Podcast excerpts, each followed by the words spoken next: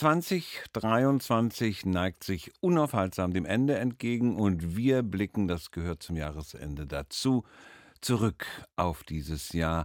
Bei uns auf RBB Kultur natürlich insbesondere auf die Kulturereignisse des Jahres. Jetzt Ereignisse, Namen, Momente in der Musik. Andreas Göbel, Redakteur bei uns RBB Kultur und Kritiker, hat genau zugehört.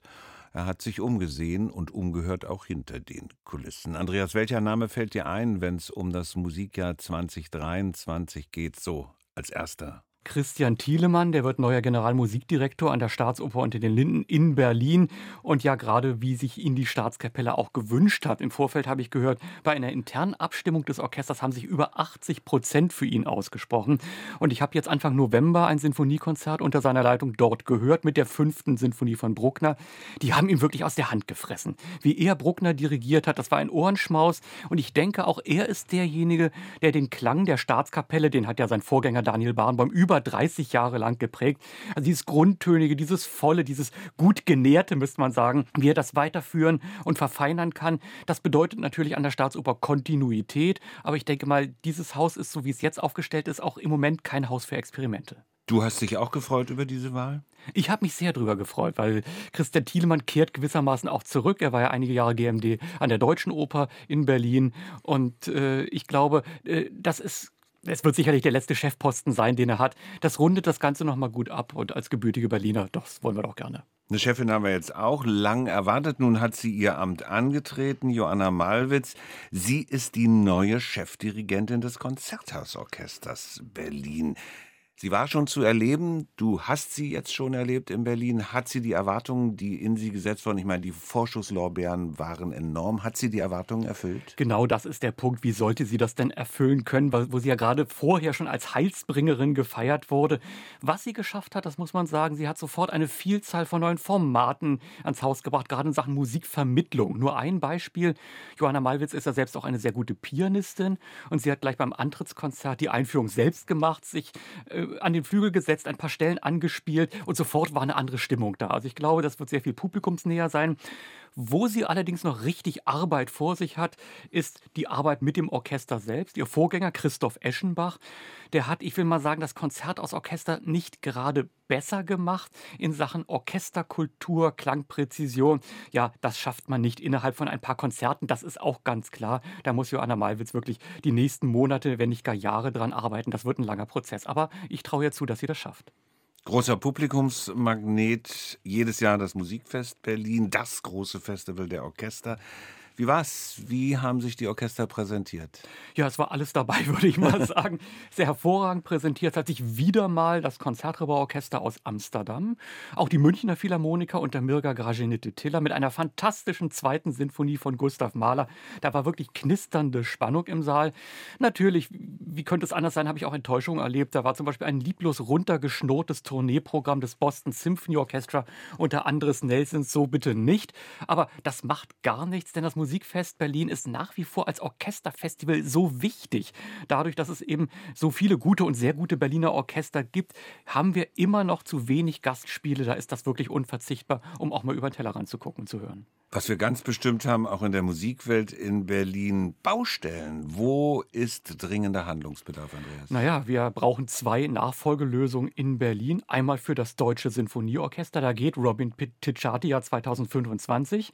Und an der Deutschen Oper hat Donald Runnicles ja bekannt geben lassen, dass er schon 2026, also ein Jahr früher als ursprünglich geplant, das Haus verlassen wird. 2026, ja, das klingt noch so lange, aber in diesen Bereichen wird eher so in drei, vier, manchmal fünf Jahren Jahren gedacht, wenn es um solche Chefposten geht. Also es wird dringend Zeit. Und äh, während ich vorhin gesagt habe, für die Staatsoper konnte mit Christian Thielemann eher eine Lösung in Sachen Kontinuität gefunden werden, könnte ich mir für die Deutsche Oper einen größeren Einschnitt vorstellen. Einfach, weil Donald Runnicles leider nach wie vor dort keinen guten Job macht und man wirklich einen radikalen Neuanfang in Sachen Dirigierchef braucht. Und da fallen mir Namen ein, wie zum Beispiel Oksana Liniv, die schon erwähnte Mirka Gražinite-Tiller Keller oder auch Marie Jacot, die habe ich jetzt an der komischen Oper ganz hervorragend äh, erlebt. Das könnten doch mal Namen sein. Namen werden noch nicht gehandelt. Möglicherweise dauert es auch noch eine Weile. Man hört von der Kammerakademie Potsdam, dass vielleicht gar kein neuer Chefdirigent oder eine Chefdirigentin engagiert wird. Nach dem Weggang, 2025 steht da an, gerade ist es bekannt gegeben worden, von Antonello Manacorda. Er verlässt Potsdam. Ein Grund zur Trauer für dich? Also zunächst ist es natürlich schade. Ich habe gerade vor kurzem Manacorda und die Kammerakademie gehört. Die spielen auf traumhaftem Niveau und das zeigt ja auch die grandiose Arbeit. Und so einen hervorragenden Leiter verliert man natürlich nicht gerne. Aber er wird dann eben auch schon 15 Jahre Chef in Potsdam gewesen sein. Das ist eine lange Zeit. Ich finde es gut, wenn jemand geht, wenn man noch bedauert, äh, dass er geht, als wenn man sagt, na jetzt wird es aber mal Zeit. Entscheidend ist, ja, welches Modell dann tatsächlich dorthin kommt, neuer Name oder es kann tatsächlich funktionieren, dass so ein Kammerorchester mit wechselnden festen Gästen arbeitet. Mal schauen, ich bin sehr gespannt. Ich habe gerade auf der Webseite der Kammerakademie Potsdam gelesen, dass Sie in Verbindung mit Manacorda bleiben wollen, dass er also nicht ganz verschwindet. Ich denke, das ist dann auch gut, wenn jemand, der das Orchester so geprägt hat, nicht von heute auf morgen weg ist, sondern vielleicht noch ein paar Konzertserien dirigiert und auch so einen gewissen Übergang äh, noch mitmoderieren kann. Äh, ich glaube, in, in Potsdam äh, denkt man sehr solide, das könnte wirklich gelingen.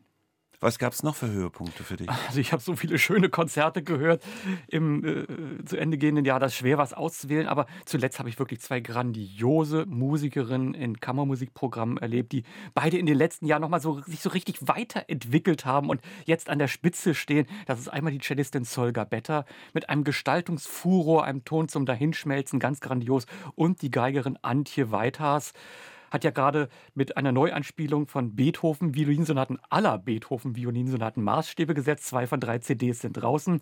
Eine Referenzaufnahme, eine der besten wirklich der letzten Jahrzehnte. Ich muss das so sagen. Und das habe ich auch zuletzt in einem Konzert vor ihr im Boulez-Saal in Berlin erlebt. Und ich war hin und weg und begeistert. Was steht an Besonderem schon in nächster Zeit mit Beginn des neuen Jahres an? Andreas? Also was bei mir natürlich immer am Beginn eines neuen Jahres ansteht, ist unser Festival Ultraschall Berlin. Ein Festival für zeitgenössische Musik, das vom 17. bis zum 21. Januar des kommenden Jahres stattfindet. Und das ist natürlich spannend. Wir haben drei tolle Orchesterkonzerte mit dem DSO und mit dem RSB Ensemble und Solo-Recitals. Und da bin ich natürlich selber ganz gespannt, denn ich möchte bei dem, was ich selber geplant und programmiert habe, natürlich am meisten Freude haben und hoffe dann mein Publikum auch. Andreas, vielen Dank, dass du dir Zeit genommen hast. Ich danke auch.